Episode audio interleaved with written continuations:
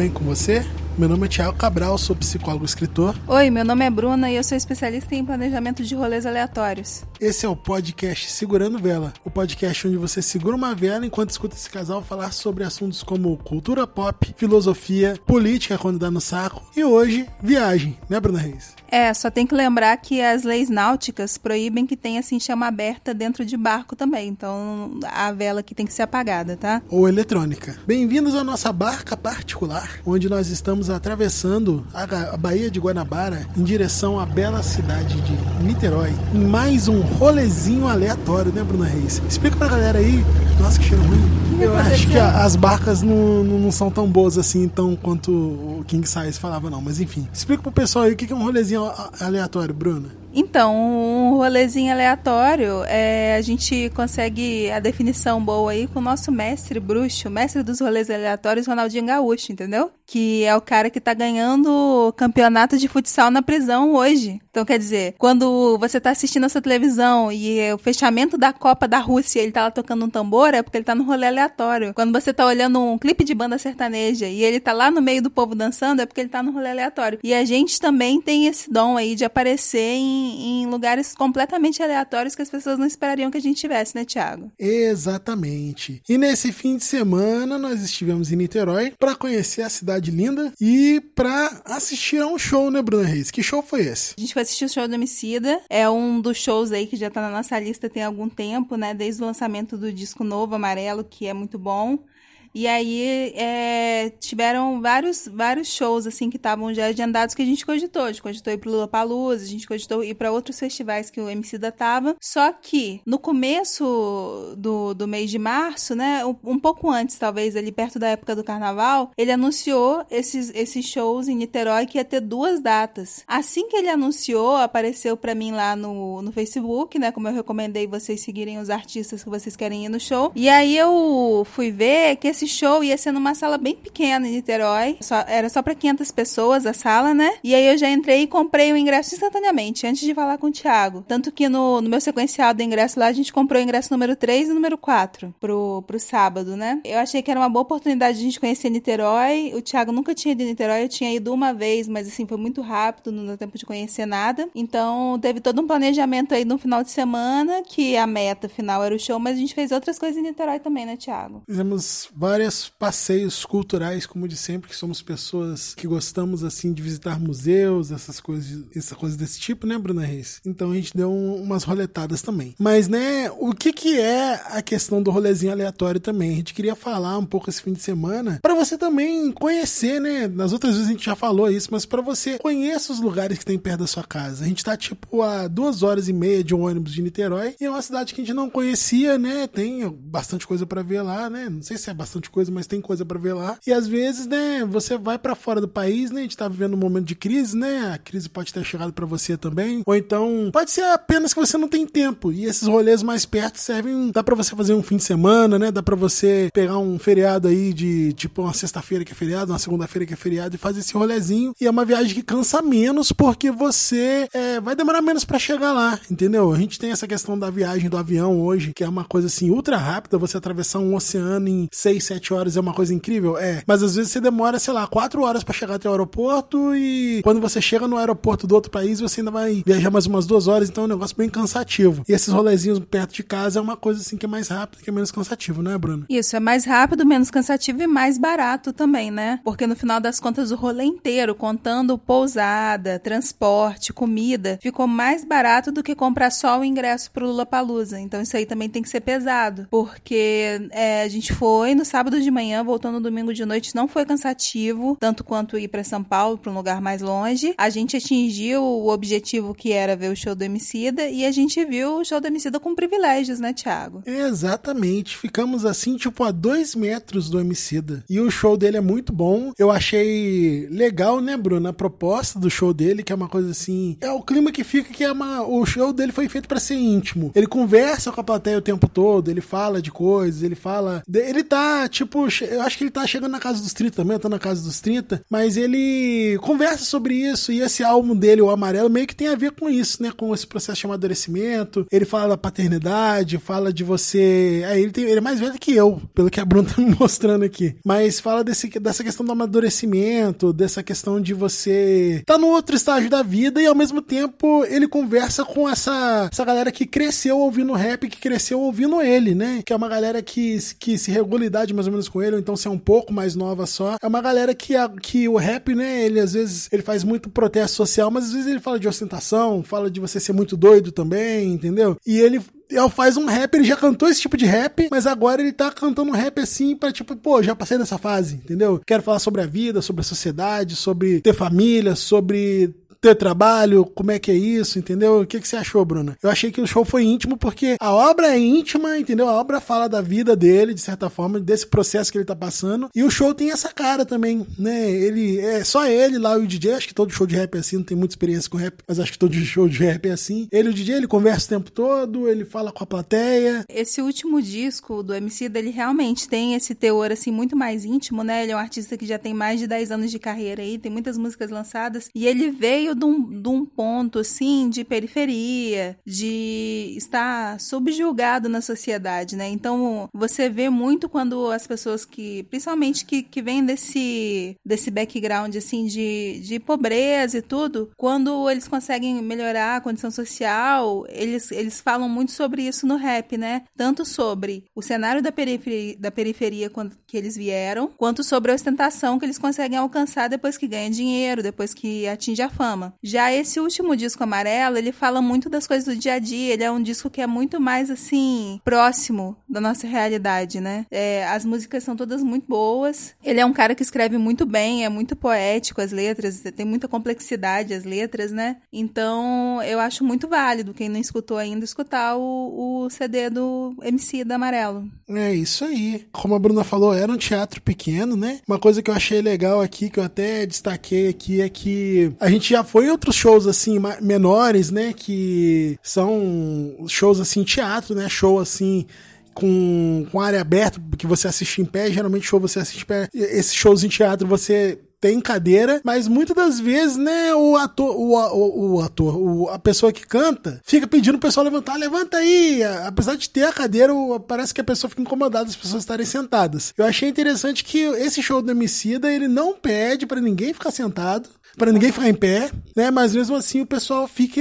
fica em pé em certos momentos tudo mais. É claro que tem certos momentos, né? Igual teve a participação da, da Maju, né? O pessoal ficou em pé e tudo mais. Certas músicas o pessoal ficou em pé. Mas ao mesmo tempo ele fez um comentáriozinho ou outro, né? Falando tipo, ah, vocês estão sentados aí e tudo mais. Mas ele não, tipo assim, pô, vocês estão sentados, igual outros shows que a gente foi, né? Que o pessoal, eles praticamente provocam, a, é, ficam meio que ofendidos se a pessoa continuar sentada, né? É, e assim, a gente tava na frente, na primeira fila, bem no meio. E a gente é alto, né? Tanto eu e o Thiago, quanto o Thiago, a gente é alto. Eu fiquei incomodada de ficar levantando e tá atrapalhando as pessoas atrás. É, mas, tipo assim, quando teve os momentos lá de emoção e tudo, eu levantei mesmo e eu vi que a grande maioria da plateia levantou. É, tinha criança no show, tinha criança pequena, tinha bebê, então, quer dizer, é um ambiente muito mais acessível, né? Como era um espaço fechado, não, não tava no tempo, não tinha risco de chuva. E assim, apesar de ser um espaço para 500 pessoas, né? É muito menos gente do que vai ter em qualquer show em área aberta, show em, em estádio, esses shows normais, né? Então achei muito bom, achei que foi uma experiência bem íntima assim mesmo.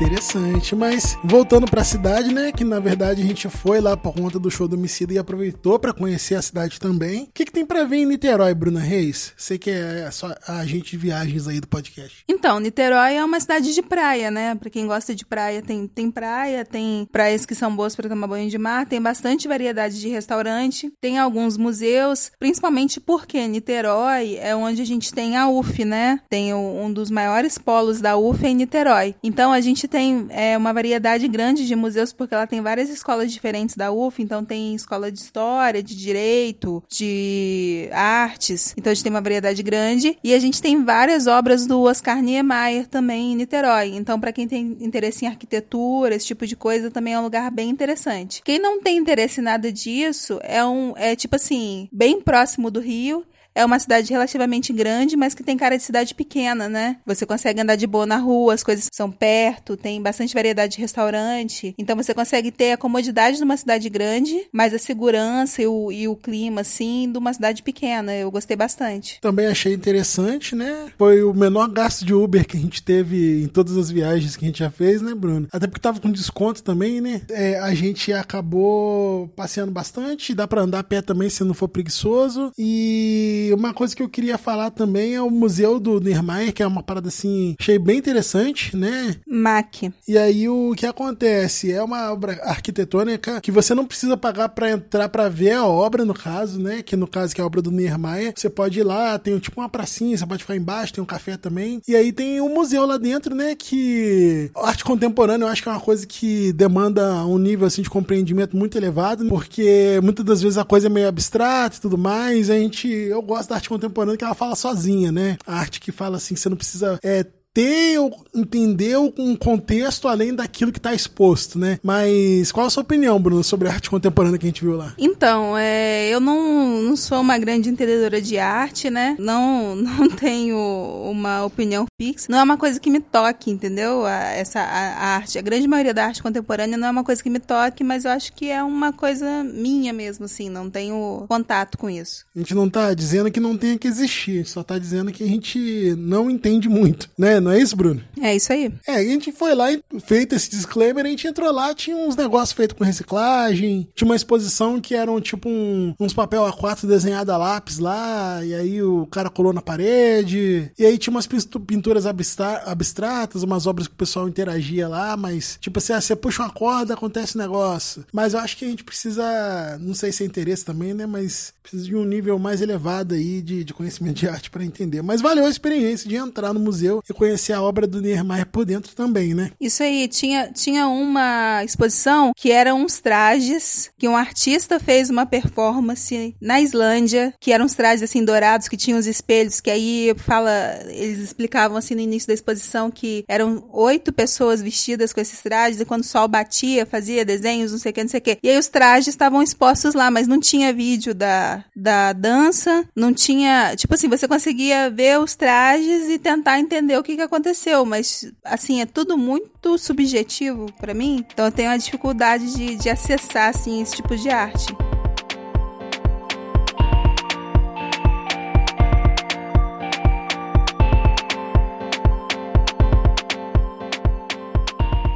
A gente falou bastante de viagem, mas a gente nunca falou sobre essa questão da experiência de ficar em hostel. Né? Tem muita gente que tem medo, né? A gente geralmente não fica em quarto coletivo, mas a gente se, fica em quarto separado, mas a gente já ficou em quarto coletivo também. E a gente indo para Niterói dessa vez, a gente ficou num hostel também. Tinha umas meninas lá que eram italianas, tinha uma menina que era colombiana. O que, que você acha de hostel, Bruno? Você acha que as pessoas deveriam, se elas tiverem interesse, ir mais em hostels? É, eu acho assim, quando você tá viajando para um lugar novo, tem alguns hotéis, tem alguns ambientes de hotel que eles são meio frios, assim, né? O hostel, ele costuma ter uma experiência mais jovem, mais amigável. Ele costuma ser um preço muito mais em conta. É, nesse que a gente ficou, por exemplo, a gente pegou um quarto é, privativo, com banheiro, tudo direitinho, ar-condicionado, e foi um preço bem bom. É, menos da metade do que os hotéis eram na região. E aí, durante o café da manhã, a gente ainda conversou com essas pessoas diferentes. O hostel, ele tem muito uma experiência, assim, que é mais pro jovem mesmo. Então, quando você vai para uma cidade nova, a grande maioria das cidades aí ao redor do mundo, as cidades grandes, tem o, um tour andando que é de graça. E a maioria dos hostels, eles oferecem esses tours. E aí você pode dar gorjeta, né, pra pessoa que tá fazendo lá o, o tour. Mas é bem acessível e também os hostels são bons porque todas, se você for uma pessoa que gosta de festa, que gosta de sair para comer e tudo, eles costumam ter dicas mais em conta, porque é um ambiente de jovens, então de gente que tem menos dinheiro. E eles sempre estão mais atualizados atualizados no que tá acontecendo. Se tem alguma coisa mais underground, provavelmente o pessoal do hostel vai saber fazer, vai saber te indicar onde ir. É, eu acho uma experiência bem válida. Eu também gosto da interação, mas eu particularmente, como terceira idade cognitiva, né, que é um conceito que a gente já explicou aqui no podcast, que são jovens com mente de velho, né, é, eu como terceira idade cognitiva, eu gosto da interação, mas eu gosto de ter um quarto só meu para voltar também, que não tem chulé, não tem ronco, não tem cama balançando, mas né, se você é jovem, disposto a novas experiências,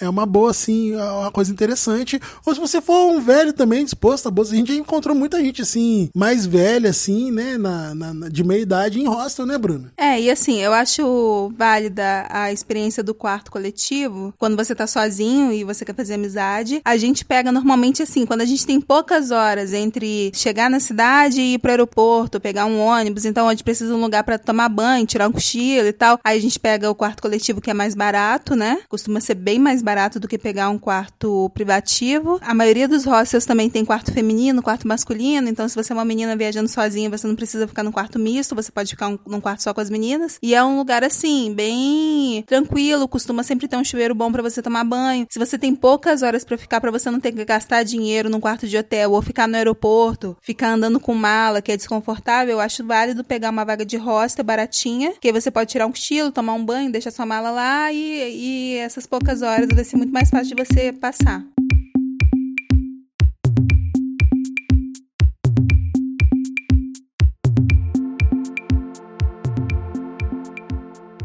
Bruna, as pessoas estão querendo falar com a gente, as pessoas estão mandando e-mails para o podcast segurandoVela@gmail.com, que é o nosso meio de comunicação oficial. E agora, nos últimos podcasts para cá, vocês já estão sabendo que nós temos uma novidade nas redes sociais, não é, Bruna Reis? Que novidade é essa? É, a gente está inovando aí na rede mundial de computadores, né? Lançando um Instagram do, do podcast Segurando Vela, que é o Cvela. E o que, que as pessoas vão encontrar nesse Instagram do Segurando Vela? Hoje, especificamente, eles vão encontrar aí umas fotos que a gente tirou com o nosso amigo íntimo Emicida, né? E vão encontrar aí as dicas. Por exemplo, nesse episódio, a gente falou do Emicida, vão ter as fotos do Emicida lá também. E eu queria fazer um desafio aqui para você, Thiago, pra gente poder postar, de você me dizer quais são as suas três pequenas alegrias da vida adulta. E eu vou dizer minhas três também e a gente vai colocar lá no Instagram para as pessoas saberem. Eu gosto das minhas plantinhas, das minhas plantinhas. Gosto de ficar à toa, né? Duas alegrias da vida adulta. E gosto de sair para comer. É, então, a, as minhas também, a grande maioria tem a ver com comida. Eu gosto muito de tomar café na padaria, por algum motivo, tipo assim, só sentar e comer um pão na chapa na padaria. Eu gosto de tomar um banho bem quentinho, assim, você tá naquele dia cansativo e você chega no final do dia e toma um banho bem quentinho. E eu gosto de, tipo assim, ah, hoje eu não vou jantar, eu vou comer um bolo de chocolate. Porque quando você é criança, você não, não pode fazer isso, né? Você tem sua mãe ali pra controlar. Quando você é adulto, você pode ser o menos saudável possível, que ninguém vai poder falar nada com você. E vocês? Fala pra gente aí quais são as três alegrias da vida adulta de vocês aí. Siga eu, né? Porque Bruno tem rede social. Me siga no Instagram também, arroba Cabral, Psi PSI, Thiago sem H, Cabral normal. No Instagram e no Twitter.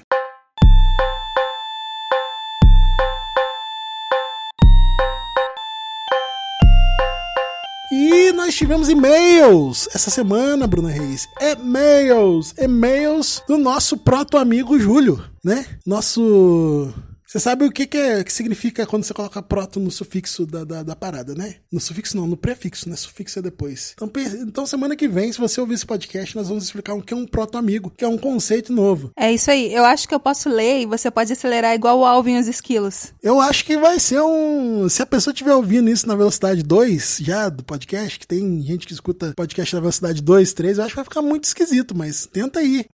Vamos ler aqui sobre o episódio 16, que foi o último episódio sobre o Jojo Rabbit. Aí ele fala aqui: Bom dia, boa tarde, boa noite. A esse casal que me faz companhia toda semana e me faz segurar uma vela. Queria só colocar um ponto de vista aqui. A Bruna falou que a mãe do Jojo, mesmo sendo contra o movimento nazista, fazendo parte de uma resistência, ainda deixava e permitia o filho fazer parte desse meio, por uma certa conveniência. Porém, se me lembro bem, em uma conversa com a menina escondida na casa, ela fala que o filho é um fanático e que não consegue e não sabe como fazer ele mudar isso durante o filme. Faltou uma vírgula aí. Durante o filme, ela faz pequenas coisas para tentar mostrar uma vida, digamos, mais normal, algo fora do nazismo. Mas ele mesmo só se questiona de verdade quando encontra a garota escondida e depois que se apaixona por ela. Então, acredito que dentro do que o filme nos mostra, a Scarlett parecia fazer o que estava ao alcance, sem chamar a atenção do partido e te faz pensar que já não tinha tentado se ela já não tinha tentado tirar o filho desse fanatismo antes. É isso meu comentário desse excelente episódio, desse excelente filme e quando ele abraça os pés da mãe de cortar o coração. Continue com esse ótimo trabalho que fazem com esse podcast. Agora já vou porque essa vela tá derretendo e não quero me queimar. Abraço grande aos dois. E ele colocou um PS aqui que é Bruna, te considero minha amiga, mesmo você não tendo amigos e colocou uma risada.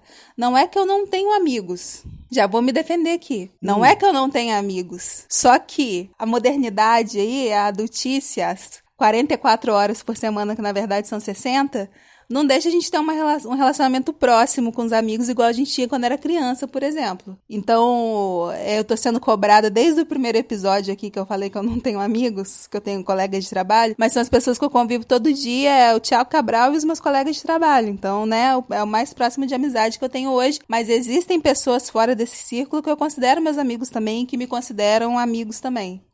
Tô justificada? Vai passar pano para mim, Tiago Cabral? Pano passado para Bruna Reis, oficialmente. Eu acho que, sei lá, de qualquer forma, isso não foi trabalhado no filme né, a questão da, da mãe dele não ficou tão clara assim. para mim não ficou, não, pelo menos. Eu lembro desse diálogo que ele citou, que a mãe comenta que o filho dela, ah, meu filho é fanático, não sei o que, não sei o que eu faço com ele. Mas no filme não tem, assim, não, não vi nenhum diálogo, pelo menos, um, um esforço dela em tirar o menino do, da Stasi, não, sei lá, do, do movimento da juventude hitlerista lá. Ele é um menino de 9 anos, uma bomba explode a cara dele. Qualquer argumento que ela desse, eu acho que ia fazer ele ser um pouco menos fanático e sonhar que o amigo imaginário dele é o Hitler. Mas, né, isso aí é a minha opinião, porque o diretor só deixou claro que ela só compactuou. Gente, uma coisa muito importante também, antes da gente encerrar esse podcast, é se você chegou nesse podcast até aqui e gostou do que você tá ouvindo, segue o podcast. Se você tá ouvindo no Spotify principalmente, segue a gente lá que isso faz. O Spotify, ele é tipo como se fosse um brother assim, que quanto mais moral você dá para ele, mais moral ele dá para você. Então, quanto mais gente seguindo a gente, quer dizer que a gente tá dando uma moral pro Spotify. Spotify. Então quer dizer que vai ter mais moral do Spotify, ele vai mostrar o nosso podcast para mais pessoas. Então se você quer espalhar essa vela pro mundo, segue o podcast no Spotify. Se você estiver ouvindo no Anchor também, não tem problema, gente. Você pode ouvir no Anchor também, você pode ouvir no Apple Music. No Apple Music também, eu acho que tem como seguir, eu não sei, não sou, eu já não sou mais Apple,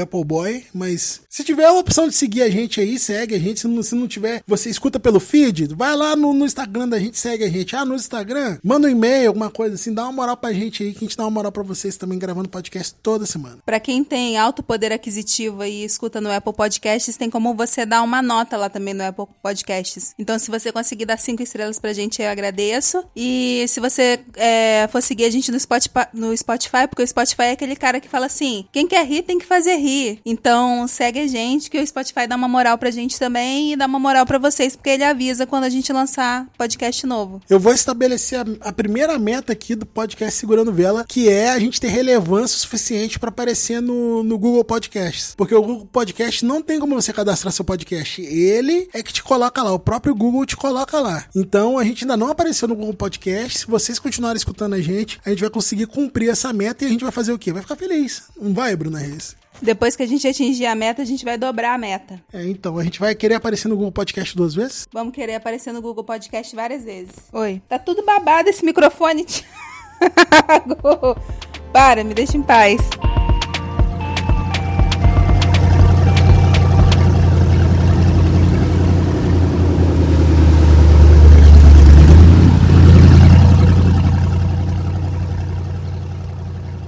Bruna Reis, sabe o que, que eu acho que a gente podia fazer para engrandecer ainda mais esse podcast agora que a gente acabou de descer dessa barca aqui? Acho que a gente podia, né? Eu gostei tanto desse passeio de barco, achei que tem uma vista boa, apesar do cheiro esquisito. A gente podia gravar a opinião de alguém além de nós falando sobre as barcas, né? O que que essa pessoa. Amigão, vem aqui, me fala aqui, o que, que você acha das barcas de Niterói? Bom, o serviço das barcas é um serviço excelente, porque é um transporte de um, de um custo não muito elevado, leva até o Rio de Janeiro e vai ficar melhor logo assim que eu assumir como King Size, o senhor das terras do Rio de Janeiro.